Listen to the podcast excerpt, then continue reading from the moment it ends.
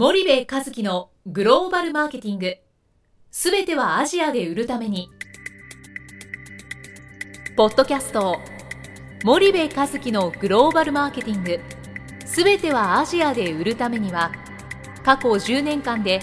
1000社以上の海外展開の支援を行った森部和樹がグローバルマーケティングを分かりやすく解説します。グローバルマーケティングとは世界のニーズに応えて利益を上げること。アジアで売るためにはものづくりプラスグローバルマーケティングを武器とした戦略を持たなければなりません。日本には素晴らしい企業が多く存在します。その企業とともにアジア市場を目指したい。再びジャパンアズナンバーワンと呼ばれる時代を作りたい森部一樹はそんな思いを持ちながらこの番組を皆様にお届けいたします。こんにちはナビゲーターの東忠夫です。こんにちは森部和樹です今日はあの森部さんあのリスナーでありながら素敵なゲストをあ紹介してますけどもおそらくあの私のポッドキャストをですね一番聞いてくれてるんじゃないかという 世界で一番聞いていう方だと思うんですけど、毎晩聞いてます。グローバルパートナーズのですね山本社長をお招きしております山本さんどうぞよろしくお願いしますよろしくお願いします。じゃあ山本社長の簡単にあのプロフィールからあのご紹介させていただきたいと思います、あのグローバルパートナーズあの代表取締役の山本浩二様です、で1971年、埼玉県生まれ、1995年株式会社光通信に入社、1999年28歳で取締役に就任するでその後インターネット事業部長法人事業本部パートナーシップ事業部長法人事業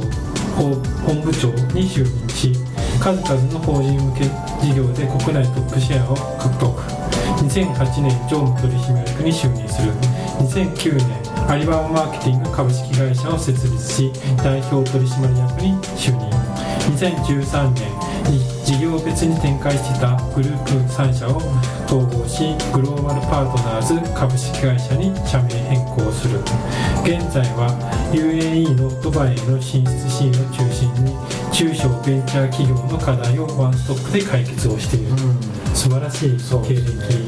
いや山本さんよろしくお願いします。よろしくお願いします。なんか山本さんといえば28歳で光通信取締役ってこれ最年少になんか近いようなあのあれだと思うんですけどそれのイメージとあとドバイをやってるっていう。そうですね。中小ベンチャーの支援をやってるっていうイメージ。そんなイメージがすごく強いんですけど、はい。この山本社長のやってるグローバルパートナーズの簡単なご紹介をまずお願いしまます、あ、あの私はもうあの営業バタの人間でございましてもう20年間ずっと営業という仕事を通じまして、はい。もうずっとあの徹底して日本の中小企業の、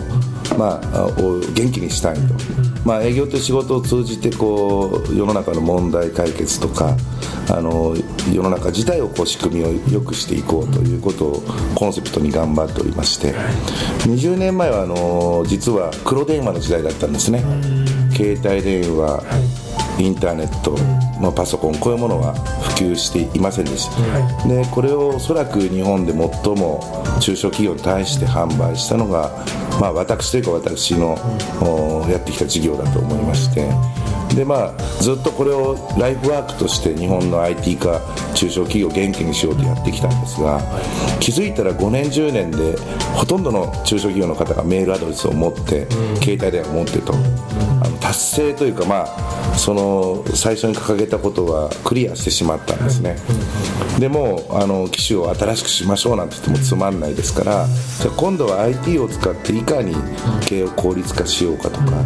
あの売り上げ上げようかなんて支援に入ったんですね、そうするとあのただ、まあ、1億人全員に売るというよりもお客様を業種ごとに分けてそれぞれの産業ごとに問題を解決しようと。いうことを、まあ、10年ぐらい前からやっていたんですけど、まあえーやってみて、まあ、1万人以上こう部下や子会社を持ってですねやっていて分かったことはもう日本全体が伸びてないなと。どっかの企業を応援するとどっかの企業は負けていくというか、もうしくらまんじゅうで椅子取り争いで、あこれはもう日本全体が問題を抱えてるなとということで、まあ、政治や経済いろんなマクロなことも含め勉強し始めて。でまあ、日本はその人口がですね1995年ぐらいピークにあの生産年齢人口が減ってきていて、まあ、当時8700万人ぐらいいたのが2040年には5000万人ぐらいになると。もう3000万人ぐらい減るということはもう恐ろしいなと。で一方で新興国中心に世界70億のその60億人ぐらいの方々はこれから高度成長を迎えると。そして3つ目は彼らは非常に親日的で日本人や日本の製品を非常にこう敬意を払ってくれてあの、まあ、森部さん曰くドリームプロダクトと言いますけど本当に好きなんですねこれ小学生でも分かることで日本は縮小すると。海外は拡大していくと。その海外は日本が好きだと。まあ私も30何歳かの時これ日本のもの海外に売れば雇用も税収も全部増えるし解決するんじゃないかと。で日本人に対して日本人が何か物を売って儲けるじゃなくて海外に対して売れば日本も豊かになるし、まあ、まだその安全安心やいろんな生活水準が低いあの海外の人たちも便利になったり安全になったりして喜ばれるだろうと。まさにウィンウィンウィンウィンウィンだなと思ってですねあの海外に日本の企業を売っていこうと、で当時も10年ぐらい前だと日本のいわゆる大手上場企業、まあ、こういうところは自力で海外のシフト済みでもう動き出してまして、えー、新聞紙上を見てももう海外がどんどん伸びているということでしたので、まあ、彼らに対して私ができることはほとんどなかったんですけど得意のその中小企業さん、この方々も業種によりますけど7割から9割以上の経営者の方がいずれ海外出ないと、もしくは出たいというニーズがあった。じゃあここに注目しようということで、まあ、そこでまあいろいろあのいろんな調査や企画を重ねてあの行き着いたのがアリババという、あのインターネットサイトですね、まあ、私は全く外部の人間からアリババというサイトを見た瞬間に、まあ、あの人材がいなくてお金がなくてノウハウがなくてそして英語や言語のスキルがない、えー、彼らであってもアリババであればあの海外デビューできるんじゃないかということで、まあ、アリババの経営陣と等々いろいろ交渉いたしまして日本でアリババを普及させる会社を作らせてほしいということでこの会社を作ったんですね。でまあ、アリババマーケティングということで2009年4月から、はい、やってきたんですけども。でちょうど3年ぐらい経った頃に、はい、あのいくつかの気づきがあって、はい、えー、アリババマーケティングという会社名をこのグローバルパートナーズという会社名に変えまして、はい、オンラインのいわゆるウェブ完結型の輸出ではなくて、えフェイス2フェイスとかですね、えー、そういったテーマでもう一度やり始めているというのが現状です、はい、じゃあそうするとその長年の中小企業さんに対するご支援と、うん、その2009年からアリババマーケティングを通じていた中小企業にとってのその海外展開のノウハウみたいなものを集大成としてこのグローバルパートナーズにこう集約してそうですね。サービス展開している、はい、そんなイメージですかね、はい、なるほど。なんかあの中小企業の支援ってこう結構難しさがねすごくあるんじゃないかなと、うん、であの我々なんかもあのその少しこうサイズの大きい企業の支援をそうですね。ずっとやってきて中小企業ってなかなかこうご支援を、まあ、する機会がそんなに多くはないんですけど、うんうん、そのあの過去の私自身の経験から申し上げても中小企業のグローバル展開って非常にそのやり方がまあ大企業とは全くちょっと違う、ですごく難しさがあるんじゃないかなというふうに思ってはいるんですけど、その中小企業のグローバル市場でのそのなんだろうな、まあ、彼ら販路構築したいというのが多分一番のそうですね。あの、うん、一番のその望み、うん、要は売りたいと海外に売りたいと、それをこう支援していく上でなんていうんですかね重要な要素というかななぜ中小企業海外販路開拓にこうつまついてしまうのかってなんかそんな、まあ、端的に言うとですね、まあ、世界っていうのはその森部さんのポッドキャスト聞いてても分かるんですけど日本以外のそのアジアの国ってほとんど中小企業ですね、で彼らがやってることを真似すればいいやと思ったんですけど、彼ら海外の中小企業の方々が最もこう海外のこう取引成功している理由は何かと聞くと信頼関係っていうんですね、あの価格とか機能とかそのいろんな成功要素とかあると思うんですけども最もあの一番最初に重要視してるのが信頼できるかどうかと。であの私はそのインターネットで完結できるかどうかということをものすごい、あのもうちょお客様に失礼ですけど経験実験のような形で失敗事例も成功事例も見てきてるんですけどもこの、まあ、アリババにしろ YouTube にしろ Facebook にしろもしくは展示会にしろいろいろなこの海外のバイヤーさんと出会うというチャンネルへの投資は多くの中小企業さんやられているんですけどもその後その10万円30万円のそのサンプルの出荷だけで終わっちゃう方と本当に何千万何億という売り上げをしかも継続的に出されている方この2社に分けるとですねあの前者の方は売ってる方のその買ってくれた方の名前もほぼ覚えてないし、その方がどんな方っていうその買ってくれた人のことをよく知らないんですね。で顔も見たことがないなんて方も多いんですけど後者の方というのは本当にその買ってくれる人とまあ友達みたいな形になっていまして、まあ、当然そのビジネスを展開していくとさまざまな課題にぶつかるんですけどもそれを双方でこう克服していくそんな関係性が見られるんですね。よくよく考えればその日本以外の国々もたくさんグローバルビジネスをやっている。中小企業においてこうグローバルビジネスをやっている比率はおそらく日本は最下位だと思うんですね。その他のアジアの国はもう本当にファミリーカンパニーでもあのグローバルビジネスやっている。彼らにとって本当に重要しているのは信頼関係だと。日本においてもおそらく江戸時代でも昭和時代でも現在国内で何千万という売り上げを継続的に上げている取引先なんでその人とやってるんですかと。聞くと中小企業の経営者はいやでも信頼できるからだよと。いいやつだからだよって言うわけですね。ただなぜか海外ビジネスになると3日間の出張で終わりにしたいとかですね。できればメールやあのウェブページだけで終わりにしたいみたいな手を抜いてるわけですね。よくある例がその展示会に行ってきましたと。でまあ1週間なりあの行ってきてですね100枚200枚の名刺交換をしてくるんですよ。例えば上海の展示会に出てでまあ食材メーカーがあのいろんなバイヤーさんに試食をしてもらって美味しいってみんな言ってたと。これは海外市場性あるねと。言って帰ってくるんですけどまあ1年後にあのどうでしたと聞くとまだ売れてないって言うんですね。でその名刺交換例えば100名していて社長これ展示会場であじゃあまた会いましょうって約束しましたよねと。その後フォローしてますか？してないって言うんですね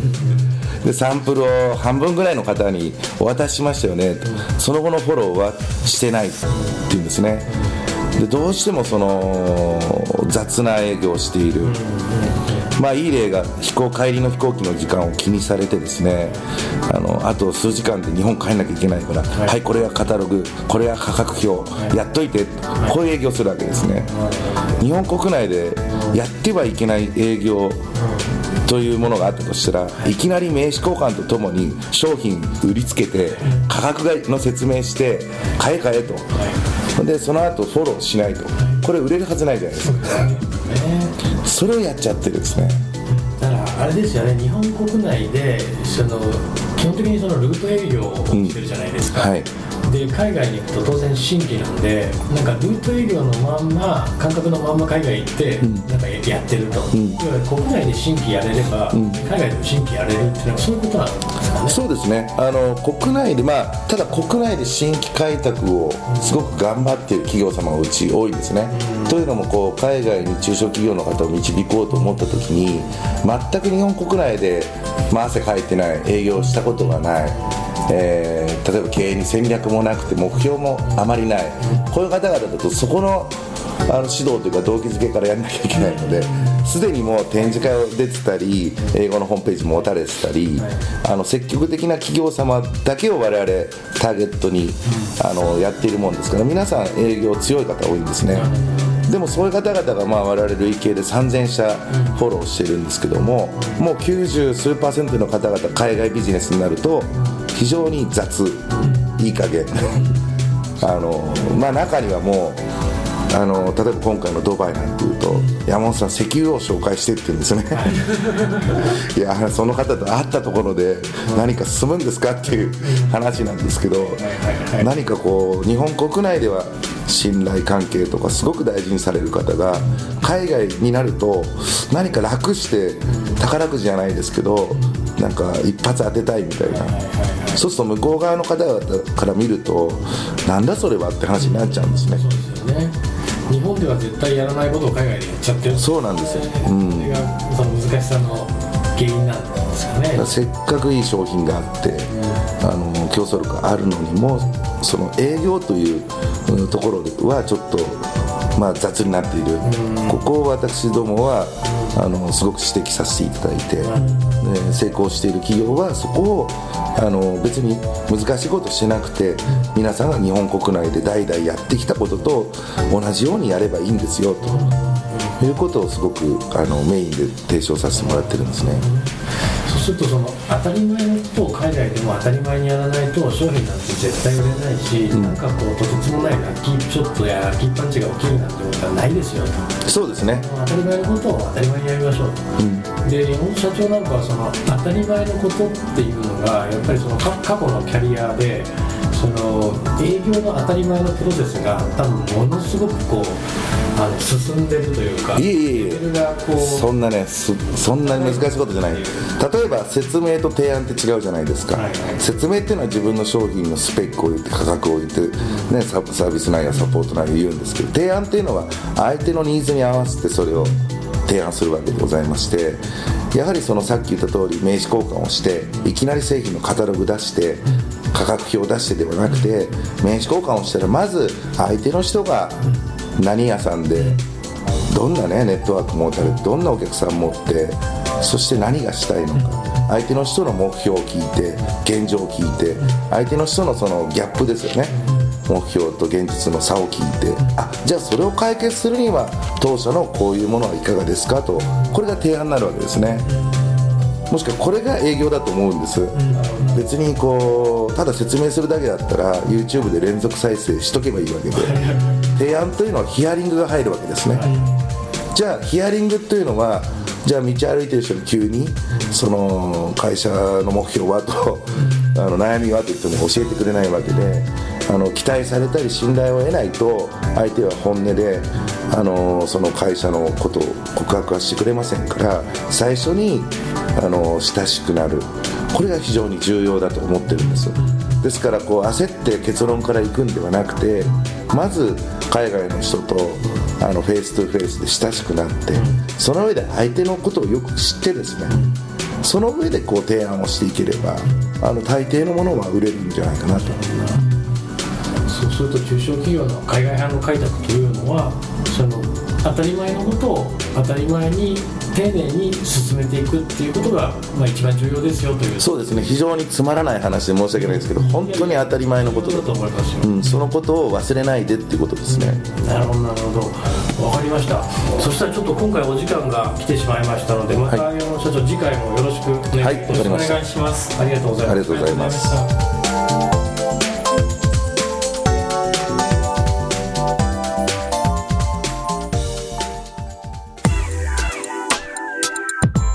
のポッドキャストはいかがでしたか？番組では森部一樹への質問をお待ちしております。ご質問は podcast アットマーク spydergrp.com ポッドキャストアットマークスパイダー grp .com までお申し込みください。たくさんのご質問をお待ちしております。それではまた次回お目にかかりましょう。